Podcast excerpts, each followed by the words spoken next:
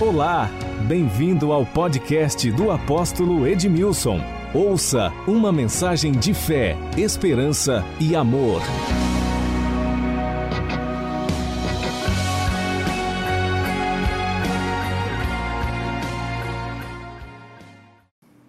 Mamon é uma divindade. É uma divindade. Na verdade, é uma entidade espiritual que quer comandar as nossas vidas, que quer dirigir as nossas vidas. Mas nós temos a opção de fazermos uma escolha e o próprio Jesus, ele vai falar a respeito disso. Que a gente não pode ser, servir a Deus e servir a mamão. E algumas pessoas confundem mamão com dinheiro. Confunde mamão com as riquezas e diz a riqueza é mamão. Não! A riqueza não é mamão. O dinheiro não é mamão. Mamão é aquele que subjuga as pessoas, escraviza as pessoas nas suas mentes e nos seus corações, influencia no seu comportamento. Observe comigo Efésios capítulo 6, versos 12 a 13. Você tem como proteger a sua vida dos ataques de Satanás. Em primeiro lugar, coloque aí, proteja a sua vida dos ataques de Satanás. E como? Esse texto diz que a nossa luta não é contra carne e sangue, e sim contra principados e potestades, contra os dominadores deste mundo tenebroso, contra as forças espirituais do mal nas regiões celestes. Olha isso. A nossa luta não é contra carne e sangue, esquece, meu irmão, não é contra carne e sangue, mas sim contra principados, potestades que operam aonde? Nas regiões celestiais. Se você está lutando com pessoas, você está lutando a luta errada. Se você está guerreando com gente, você está guerreando de forma errada. O apóstolo Paulo ele diz assim: combate, é, combate, combate o bom combate da fé. Olha só, se existe um bom combate, é o combate da fé. Eles tomam posse da vida eterna. E algumas pessoas estão combatendo contra outras pessoas. Você precisa entender que a nossa guerra não é contra carne, não é contra sangue, mas contra principados e potestades que operam nas regiões celestiais. Agora, observe a recomendação do apóstolo Paulo, para que você possa vencer essas entidades, esses espíritos malignos que se levantam. Preste atenção, quando você vê a hierarquia dessas entidades, e que você se depara com os Exus, com as pombas giras, essa é a classe mais baixa dos espíritos que operam. Exu, Tranca-Rua, Maria Mulambo, Maria Padilha, Pomba Gira e outras coisas mais. Exu Caveira. Mas, pô, mas existe tudo isso? Existe tudo isso. É o mundo espiritual da maldade. A nossa luta não é contra carne, não é contra sangue, mas contra principados e potestades que operam nas regiões celestiais. E ele vai falar como vencer isso. E no versículo 13 ele diz: Portanto, tomai o que? Toda a armadura de Deus. É você que toma a armadura. Para que possais resistir no dia mal e depois de ter vencido tudo, permanecer inabaláveis. Atente para esta recomendação: tomar toda a armadura de Deus. É viver os princípios da palavra. Quando Jesus falou aos fariseus, vocês dizimam o endro, a hortelã, o cominho, vocês devem fazer isso, mas vocês não podem, devem é, omitir a justiça, a misericórdia, a fé. Está falando, olha, vocês, é, é importante, vocês devem dizimar, mas vocês também devem parar de mentir. Vocês devem parar de roubar. Vocês devem parar de enganar. Vocês devem parar de adulterar. Vocês devem parar de fornicar. Está entendendo? Quantos estão entendendo? Ele estava falando, vocês, vocês, vocês são tão minuciosos. Ir lá na horta e pegar as folhinhas do endro, da hortelã, do cominho e dizimar. Vocês devem fazer isso, podem fazer, mas vocês não devem omitir os outros princípios da palavra. Como vencer essa divindade, essa entidade? Vivendo os princípios da palavra de Deus. Mateus 22, eu ia falar só um versículo, mas eu quero ler esse texto. Atente para esse texto. Mateus 22, a partir do versículo de número 15. Olha o que ele diz: Então, retirando-se os fariseus, consultaram entre si como surpreenderiam em alguma palavra. Olha só, os fariseus, eles se retiraram e eles consultaram entre si como surpreender Jesus em alguma palavra. Porque nós somos condenados ou libertos por aquilo que nós falamos, julgados. Versículo 16 diz que enviaram discípulos juntamente com os herodianos para dizer-lhe: Mestre, sabemos, olha isso, mestre, sabemos que és verdadeiramente verdadeiro e que ensinas o caminho de Deus de acordo com a verdade, sem te importares com quem quer que seja, porque não olhas as, a aparência dos homens. Então eles vêm como que elogiando Jesus. Mestre, quem eram? Discípulos dos fariseus e os herodianos eram classes religiosas. Eles vêm para testar Jesus. E olha o que eles disseram a Jesus: Dize-nos, pois, que te parece? É lícito pagar tributo a César ou não? Eles queriam pegar Jesus.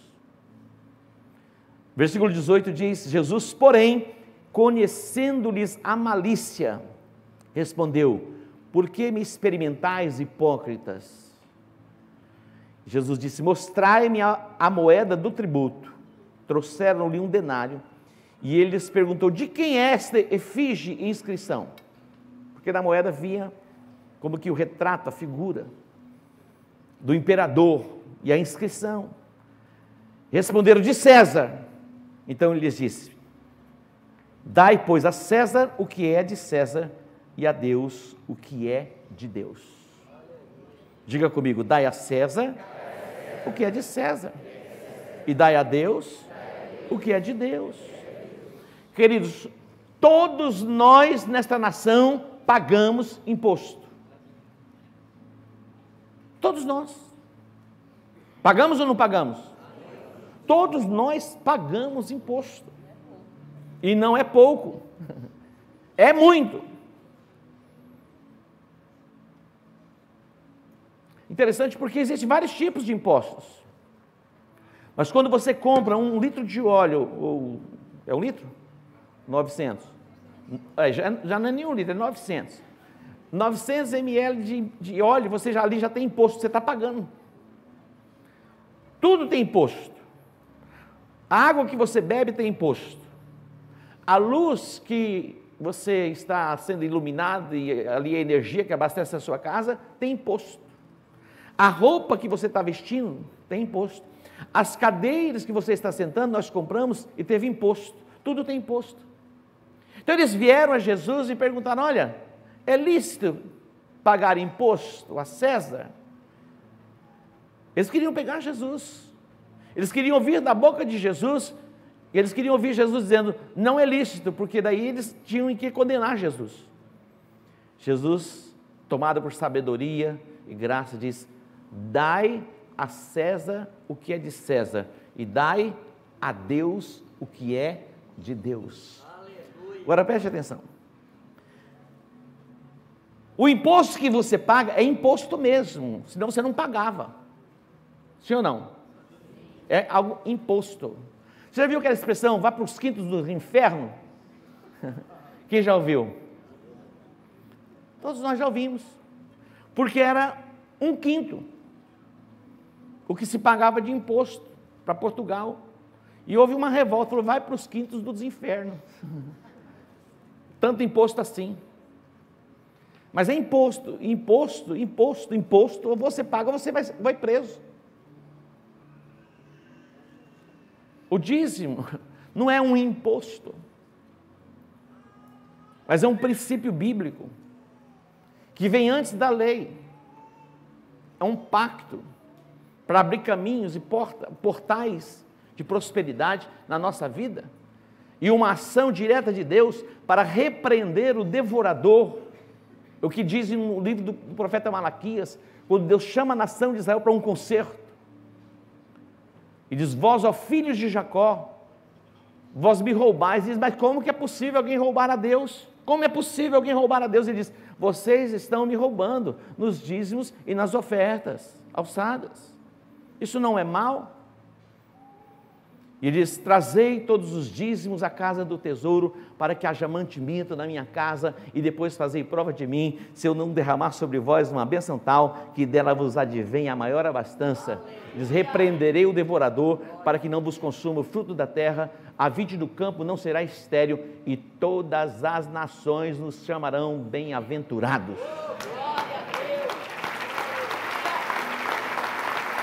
Sabe por que você não aplaude ao Senhor? Porque o texto não fala nada com você. Vou dar outra oportunidade. Meu irmão, por que ficar indiferente? Eles prestem atenção. Abra o seu coração. Deixa que a luz entre. Mais na frente vou dar outra oportunidade. Não vou dar agora não. Senão você vai ficar olhando para o teu irmão do lado e ele não vai aplaudir de novo, você vai falar, miserável. E você não está aqui para julgar ninguém, tá bom? Amém. Deixa a luz brilhar. Quem vai iluminar os olhos, eu vou compartilhar a revelação, o entendimento, mas tem que abrir o coração. É como Felipe naquela, naquela carruagem, com aquele, com aquele é, superintendente etíope que veio a Jerusalém para adorar. Você veio para adorar, mas ele não estava entendendo. E o Felipe diz: o Felipe se aproxima, ele diz: entra no meu carro, entra na minha vida. Quando você permite que aquele que ensina, que traz luz e revelação, entre, abra o seu coração para ele, você recebe a luz, você recebe a revelação. Tem uma chavinha aí no seu coração, só você pode, você pode girar. Por isso que Jesus disse: Eis que estou o quê? A porta e bato. Jesus está falando isso para quem? Para a igreja. Apocalipse. Eis que estou à porta e bato. Se alguém ouvir a minha voz e abrir a porta, eu entrarei na sua casa, cearei com ele e ele comigo. A chave está por dentro, não por fora. É você que abre. Diga para o seu irmão, ei, você que abre a porta, meu irmão. Mas Mamon, ele promete algumas coisas que só Deus pode dar. Mamon promete para você segurança, segurança, significância, significância, um senso de reconhecimento. Diz: olha, se você tiver dinheiro, você vai ser valorizado, você vai ser reconhecido, você vai ter poder. E ele promete até liberdade. Mas saiba você que estas coisas só Deus pode dar. Só Deus pode dar. Mas mamão ele promete se você se render a Ele, se você se curvar a Ele, se você reverenciar a Ele, se você der crédito a Ele, Ele promete a você segurança, estabilidade, felicidade, paz, harmonia. Mamon não pode dar isso a você. Só quem pode dar isso a você é Deus. Entenda. O dinheiro não pode dar essa significância a você. Não pode. Levar você a um outro, a um outro nível de valorização das pessoas. Não. Só quem pode fazer isso é Deus. Segundo lugar, resista a amar o dinheiro. Eu quero que você entenda de uma vez por todas que o dinheiro não é mal. Você pode entender isso? Então diga assim: o dinheiro não é mal. E nós somos ensinados, queridos, doutrinados. Eu me lembro que já ouvi muitas vezes essa expressão capitalismo selvagem. E o comunismo é o quê? Então vem, um, vem uma, alguma coisa assim, aparentemente como uma coisa verdadeira. Não, não tem nada a ver. Então o dinheiro, ele não é mal. Como a televisão não é má. Como o rádio não é mal. Mas em muitos contextos, a televisão, na concepção de muita gente, é uma coisa ruim. É como a internet. Internet é algo tão extraordinário que se criou. Ela pode ser usada para o bem e pode ser usada para o mal, mas ela não é uma coisa ruim. Você pode entender isso? Então o dinheiro, ele não é mal. Mas aí sim, o amor ao dinheiro, a Bíblia diz que é a raiz de todos os males. O amor ao dinheiro. 1 Timóteo 6,10 diz: Porque o amor do dinheiro é a raiz de todos os males, e alguns nessa cobiça se desviaram da fé e a si mesmos se atormentaram com muitas dores. Olha isso. Porque o amor ao, do dinheiro é a raiz todos os males. Não o dinheiro em si. Então, o dinheiro não é mal. Você precisa ter isso na sua mente e no seu coração. Agora, a adoração, a reverência. E muitas vezes o, o dinheiro escraviza as pessoas, elas estão aprisionadas, ficam angustiadas, perturbadas. Algumas porque têm muito e outras porque não têm nada. Muitas pessoas que têm milhões e bilhões estão angustiadas, perplexas, sem saber o que fazer e com medo de perder. Quando elas alcançam o primeiro milhão, o primeiro, e quando ela tem que pegar daquele um milhão, mil, ela fica angustiada, perplexa, angustiada. Meu Deus do céu, o que vai ser de mim? Eu tirei mil reais de um milhão. Quando tem o desafio para ofertar, vamos ofertar. Falou, mas eu vou tirar do meu milhão. Já não vai estar mais completo. Então, quem está reinando, é, nesse caso, quem está reinando é Mamon. E aí ele vem o que? Oprimindo você. Mamão diz para você reter. Mamão diz para você acumular. A Bíblia diz para nós sermos o que? Generosos em compartilhar. O princípio bíblico é dar para receber. Dai e ser vos dado, boa medida, recalcada, sacudida, transbordante. Atente para isso. Preste atenção, ore, fala, Deus me dá a oportunidade para que eu possa semear na vida de alguém. E você vai semear na vida de alguém não simplesmente porque ela está passando necessidades, não, não. Independentemente se ela está passando necessidades ou não, experimenta ouvir a voz do Espírito e plantar sementes. Experimenta. Permita que nas madrugadas o Espírito Santo fale com você, traga à memória o nome de alguém e, e, e você vai perceber o Espírito de Deus falando com você. Plante uma semente. E ouse plantar. Porque você vai colher não apenas mais uma semente, mas na boa medida, recalcada, sacudida e transbordante. Você pode dar um aplauso a ele?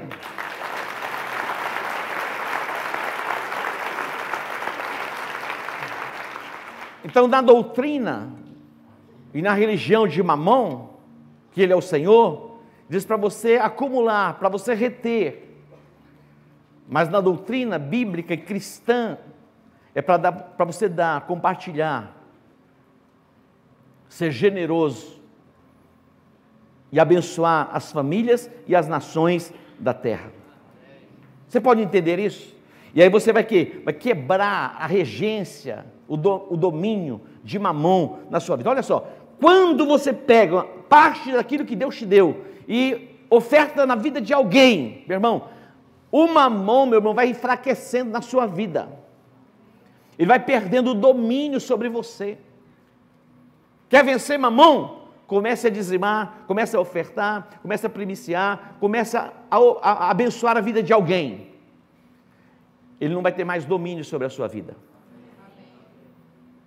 a usura, a avareza, a mesquinhez, alimenta esse espírito maligno que se fortalece cada vez mais na sua vida. A nossa chamada em Deus é para o compartilhamento. Deus disse a Abraão: Eu vou te abençoar num nível que você vai poder abençoar as famílias da terra. Você, meu irmão, não vai ter apenas para você viver no nível bom, agradável, não. Deus vai te abençoar no nível em que você vai poder abençoar as famílias da terra. Você pode entender isso? E receber a palavra profética? Você não vai ter somente para você, para os seus filhos. Nabal, a Bíblia diz que era um homem abastado, um homem rico, meu irmão. Ele morava, no, a, a, a, sua, sua fazenda era ali no Monte Carmelo, um dos lugares mais exuberantes da nação de Israel. É lá que os profetas de Baal foram desafiados por Elias. Nabal era um homem abastado, um homem rico, mas um homem que tinha só para ele e retinha para ele. Um dia Davi enviou mensageiros a Nabal para que Nabal compartilhasse um pouco daquilo que, que ele tinha. Ele estava tosqueando as suas ovelhas. E ele diz assim: Quem é Davi? Quem é Davi? Ele diz: Você acha que eu vou pegar do que é meu, dos meus servos, dos meus filhos, e vou compartilhar com alguém que eu nem sei quem é? Ele sabia quem era Davi. Davi estava ali com seus homens, como que protegendo a fazenda, o sítio de Nabal. Ele diz: Nós estamos aqui neste mundo, Deus está nos guardando, Deus está nos protegendo, Deus está nos livrando. São livramentos que Deus nos dá que a gente nem vê, nem vê, nem enxerga. Deus está dando livramento. E o Espírito Santo está falando, enviando os mensageiros, para que possamos compartilhar um pouco daquilo que Deus tem nos dado. Nabal foi chamado filho de Belial. Eles, quando ele recusa compartilhar, a maldição se instalou sobre ele e sobre a sua casa. A sentença de morte veio sobre Nabal e sobre os, é, a sua família. A espada. E a Bíblia diz que Abigail, esposa de Nabal, mulher sensata, mulher formosa, ela vai a Davi e diz: Davi, perdoa o pecado do meu esposo. Ele é um homem sensato. Ela se apressa, ela traz e oferece a Davi presentes. Isso fala da igreja, a igreja sensata é a igreja que compartilha. A igreja sensata é a igreja que se importa com a dor do outro. Mas preste atenção, quero abrir um parênteses aqui. Existem muitas pessoas irresponsáveis. Irresponsáveis que elas não administram as suas, as suas finanças e depois quer colocar o peso sobre o outro. Percebe? Primeiro tem que aprender a administrar bem. E numa necessidade, aí, é, aí o corpo entra. E nós temos como igreja assistido pessoas que muitas vezes chegam com problemas. Mas existem pessoas que, que elas criam os problemas para a gente resolver para elas, e nós não vamos resolver, elas que têm que resolver. Aí, dois améns. É verdade, algumas pessoas, elas criam seus problemas e depois elas trazem para a gente, resolve o meu problema. Se nós resolvermos, meu, é nós que entramos aí no tempo do processo, porque elas muitas vezes não têm que passar pelo processo. Eu me lembro, vou dar um testemunho. Quando eu, eu, eu fechei a minha empresa, eu passei tempo, dias difíceis. O inferno se levantou contra mim. Foram dias terríveis. Eu vivi dias de angústia. Eu não tinha salário. E chegou um momento muito difícil que eu tinha tomado uma decisão de continuar vivendo aquilo que Deus pediu para mim ou voltar eu me lembro que o pastor José disse para mim: Deus te pediu isso? Eu falei: pediu. Ele falou: então nunca mais dê esperança para o diabo.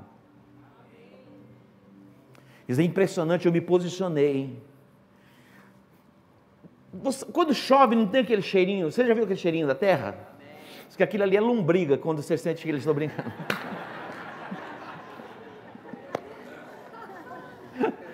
Eu fui no médico, eu tinha meus 17 anos, 16 anos, e eu tinha, acho que uma tonelada de lombriga, sei lá. E o médico perguntou para mim, quando, quando chove, você sente aquele, aquela coisa? Eu falei, sim. Ele falou assim, isso é, isso é verme. Todo mundo está com verme, estou brincando. E eu me lembro que, que eu estava sentindo assim, ó, eu, eu, naquele momento de crise, meu irmão, crise, eu não tinha para quem telefonar, pedir, você pode me ajudar, pelo amor de Deus, porque eles não tinham saída. Só tinha uma saída: Deus. E eu me lembro que eu comecei a sentir o cheirinho, assim, os recursos vindo. Mas estava assim, bem pertinho de mim. Eu, eu via os recursos. Eu tinha, eu tinha visões, é verdade. Eu tinha visões, meu irmão, assim, com o recurso chegando. Uma irmã teve uma visão, falou, apóstolo, eu vejo muito recurso, mas muito recurso, muito recurso. Meu irmão, estava chegando os recursos. De repente, meu, meu comecei, eu, minha mente alucinou. Falei, ah, eu vou comprar um avião, vou comprar não sei o que lá. O Espírito Santo falou, vem, eu estou mandando recurso para você pagar suas contas. E você está pensando outras coisas. Você está pedindo a resposta para pagar suas contas. E você está arquitetando esses planos. Você não está pronto, espera mais um pouquinho. Hum, irmão, aí é terrível. Quem já passou por isso? É. Então preste atenção. Existem situações que nós vamos ajudar, como igreja. Mas existe alguma situação, meu irmão, vai ter que se virar nos 30. Para poder, algumas vezes, é criar vergonha na cara. E outras vezes é ajustar mesmo as finanças. Queridos, eu namorava a, a, Marisa, a apóstola. Eu digo que ela viu o futuro, porque eu, naqueles dias eu não tinha nada.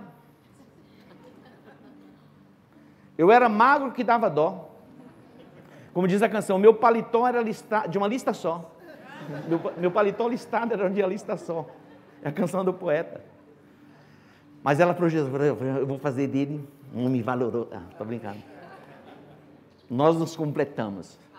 Ela é o que é porque eu aperfeiçoei. Eu sou o que sou porque ela deu uma mãozinha para mim. Mulher sábia. Quer um conselho? Mas eu me lembro que eu passei por momentos assim difíceis. Mas naqueles momentos difíceis, eu ainda como empregado, ganhando assalariado, eu não ganhava comissão, porque você, quando ganha comissão, você tem a possibilidade de fazer o seu próprio salário. Então eu era empregado. E eu orava a Deus e dizia, Deus, quando eu casar, eu quero ter a minha casa própria. Mas como que um assalariado, dois ou três salários mínimos, eu não lembro, constrói uma casa? Mas Deus é Deus. Deus me deu a graça de comprar um terreno aqui, perto do Shopping Norte Sul aqui. Isso há 40 anos, quase, 30 e poucos anos. Deus me deu a graça. Eu comprei aquele terreno, pagar a prestação de um gerente da empresa que eu trabalhava. Quando estava pagando as prestações, ele dizia, não precisa pagar mais as prestações. No próximo mês, você vai passar a escritura, o terreno é seu. Quem faz um negócio desse? Deus. Percebe? Não é pela quantidade que você ganha, porque tem pessoas que têm muito, mas não conseguem ter uma casa própria. Tem pessoas milionárias que não, não, vão, não conseguem ir a Israel, porque o mamão diz para elas que elas não podem ir. E outras pessoas nem trabalham, assalariadas, estão indo a Israel. Não estou dizendo que você tem que ir a Israel. Mas quando você ama alguém, uma das coisas que você faz é ir na casa dela. Não é verdade? Abençoá-la. Ir a Israel é ir na casa de alguém que a gente ama. Mas é uma decisão também. Eu me lembro, queridos, que quando eu casei, eu já tinha minha casa própria. Eu nunca vi, eu nunca vi ninguém na porta da casa do meu pai batendo para cobrar o meu pai.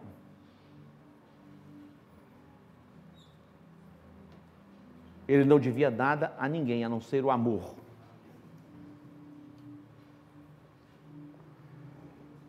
É bíblico, e é bíblico mesmo, ajudarmos uns aos outros. E fazemos isso. Mas nós não fazemos isso para sermos salvos. Fazemos isto porque já fomos salvos. Mas existem situações e situações. A Bíblia fala a respeito das viúvas. Leia o que Paulo fala a respeito das viúvas. Em primeiro lugar, quem tem que assistir uma viúva são os filhos. É responsabilidade dos filhos cuidar das viúvas. Quem já leu isso na Bíblia? É bíblico? É, é bíblico. E ainda diz mais para que não seja pesado a igreja. A Bíblia tem resposta para tudo. Não permita que mamão domine o seu coração. Quebre essa regência espiritual como? Pela generosidade. Quando você oferta, meu irmão, o diabo, o, irmão faz, não, não faz isso não, não faz isso não, pelo amor ao seu Senhor. Quem é o Senhor dele? O amor.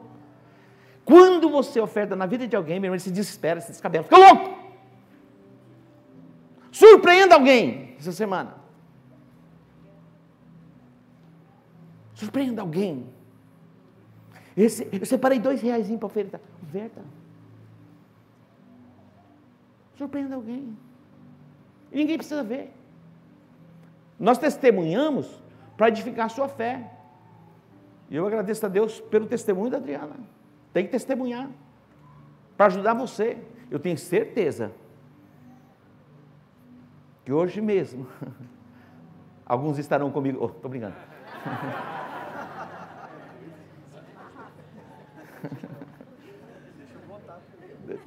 Vocês não votaram ainda? Só depois. Tem que votar primeiro. Não, nós vamos entrar no paraíso. Tem um Éden para nós aqui nesta terra. Surpreenda alguém. Quebra essa regência, essa dominação no seu coração. Está tá entendendo? O, o, o mamão fala: Não, ô meu servo, o que, que você está fazendo? Eu estou perdendo o controle sobre você. o mamão, meu irmão, vai ficar desesperado. Mas ele vai, você vai enfraquecer tanto que ele vai morrer na sua vida. Vai ficar raquítico, não vai ter nem como andar. Não vai ter nem mais voz para falar aos seus ouvidos. Porque você se fortaleceu no Senhor através da generosidade. Quarto lugar, vamos indo para o fechamento. Seja fiel em toda e qualquer estação. Existem dias bons, existem dias maus. Se você for fiel no pouco, Deus te coloca sobre o muito. É o que a Bíblia diz. Seja fiel no pouco, e Ele vai te colocar sobre o muito. Coloque aí Lucas 16, 10 e 11. E o outro texto, Eclesiastes 11, 4, diz assim: Quem somente observa o vento nunca semeará, e o que olha para as nuvens nunca cegará. Olha isso. Quem observa o vento não semeia. O que, que ele está dizendo? Se você olhar as circunstâncias, muitas vezes que você está vivendo, você não vai plantar. Mas, independentemente da circunstância, continue lançando sementes, continue plantando, continue exercendo a generosidade, independentemente de qualquer situação. Quer dizer, eu me lembro, em Dourados, na casa do meu pai, nós tínhamos alguns vizinhos, e todas as manhãs vinha alguém assim: vizinho, você pode me emprestar um pó de café? Vizinho, você pode me emprestar um pouquinho de açúcar? As pessoas não tinham. E lá na casa do meu pai sempre tinha o café, o açúcar, o arroz, o feijão. Tinha lá, sempre tinha a comida para a gente comer. E ele sempre tinha para compartilhar com os vizinhos que pediam. Eu me lembro. Na minha adolescência, trago isso na memória a generosidade dos meus pais. A generosidade em receber pessoas na nossa casa, que vinham como missionários, seminaristas, pastores, que vinham pregar na cidade, eles não ficavam hospedados em hotéis. Na casa do meu pai tinha um quarto reservado para receber pessoas. Pessoas vinham do sítio muitas vezes para se tratarem em Dourados, muitas vezes para estudar, Viviam, moravam e viviam na casa dos meus pais como que temporadas para estudar. Eu me lembro disso. Tinha parentes e tinham pessoas que não eram nem parentes. Nos domingos as pessoas vinham para o culto, muitas vezes de lugares distantes, de sítios, e muitas vezes iam para casa, lá para casa, para comerem lá na nossa casa. O salmista ele diz assim: Eu fui moço e agora eu sou velho. Eu nunca vi o justo desamparado, e nem a sua descendência mendigar o pão. Então preste atenção, a bênção está sobre você e está alcançando as próximas gerações. Os nossos filhos serão abençoados, já são abençoados. Os nossos filhos, eles exercerão domínio sobre a terra. Os nossos filhos governarão sobre as cidades. Eles serão os mais ilustres no nosso território. Quantos podem crer nisso? Diga: os meus filhos, os meus netos serão os mais ilustres no nosso território. Dê um aplauso ao Senhor. Glória a Deus. Você coloca em pé. Olha só, o último princípio fala sobre essa mudança de mentalidade. O pastor Marcelo vai entrar neste tema. Eu recomendo que você venha participar. Porque existem muitas crenças que estão nos limitando. Tem coisas que você está acreditando que tem uma aparência de verdade, mas não tem nada de verdade. Nós fomos criados em ambientes, muitas vezes impedidos até de sonhar. É possível que você começou a sonhar e alguém diz, ei, você está sonhando demais, está voando muito alto, cuidado com a, com a queda. Ah. Sonhar pequeno, sonhar grande, é o mesmo trabalho. Então comece a sonhar. A Bíblia diz, Romanos 12: Não vos conformeis com este mundo, mas transformai-vos pela renovação da vossa mente, do vosso entendimento. Essas informações, esses, essas concepções, essas ideias, muitas vezes faz parte da religião e da tradição religiosa. Faz parte, está impregnada em nós. A cultura da pobreza, da miséria e da ruína está limitando a nossa mente. Faça assim com suas mãos. Pai Santo, nós te agradecemos, nós te bendizemos, pelo teu amor revelado a nós, através do teu Filho amado Jesus Cristo. Eu te agradeço, Deus, por esta manhã, tua igreja, o teu povo reunido. Que o óleo fresco desça sobre a cabeça dos teus filhos, que a palavra revelada esteja no nosso coração. Ilumina, Pai, os olhos do nosso entendimento.